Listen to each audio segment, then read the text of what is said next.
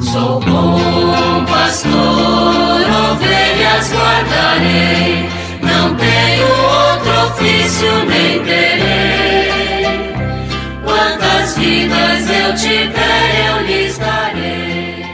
Muito bom dia, meus amados filhos e filhas, ouvintes de nossa querida Rádio Olinda. Nesta segunda-feira, 4 de julho, Vamos continuar com a nossa catequese a partir do Catecismo da Igreja Católica. Estamos na terceira parte do Catecismo, tratando da vida em Cristo. E no capítulo terceiro, a salvação de Deus, a lei e a graça. E ainda estudando o sétimo mandamento da lei de Deus: não roubarás conforme Êxodo 20, 15, Deuteronômio 5, 19. Chegamos agora ao número 2440, que reflete sobre justiça e solidariedade entre as nações. Diz o texto: a ajuda direta representa uma resposta apropriada a necessidades imediatas, extraordinárias, causadas por catástrofes naturais, epidemias, etc. Mas não basta para reparar os graves prejuízos que resultam de situações de miséria, nem para prover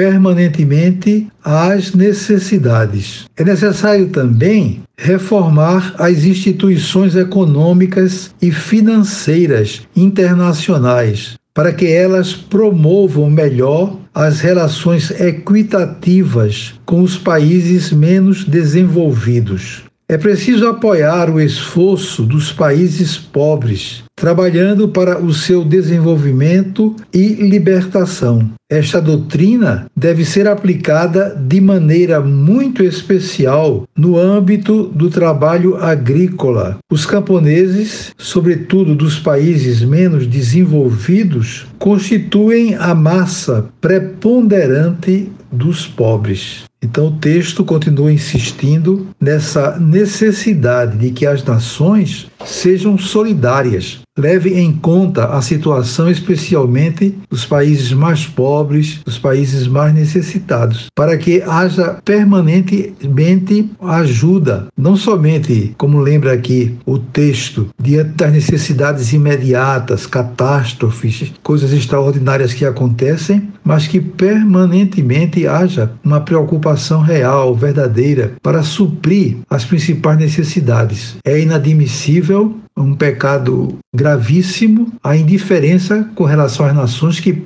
passam fome, por exemplo. Não podemos absolutamente ficar indiferentes a essa realidade. Tantos países que vivem numa miséria extrema, enquanto outros vivem numa abundância total, numa fartura plena. Isso é uma desigualdade que é inconcebível. De modo que essa preocupação de ordem internacional deveria ser permanente, para que as nações do mundo entendam que nós somos todos é, filhos de Deus, habitamos no mesmo planeta Terra e precisamos pensar uns nos outros, porque atualmente a gente sabe perfeitamente que as nações dependem umas das outras em todos os aspectos. Precisamos então caminhar como irmãos para que de fato haja mais solidariedade, mais fraternidade.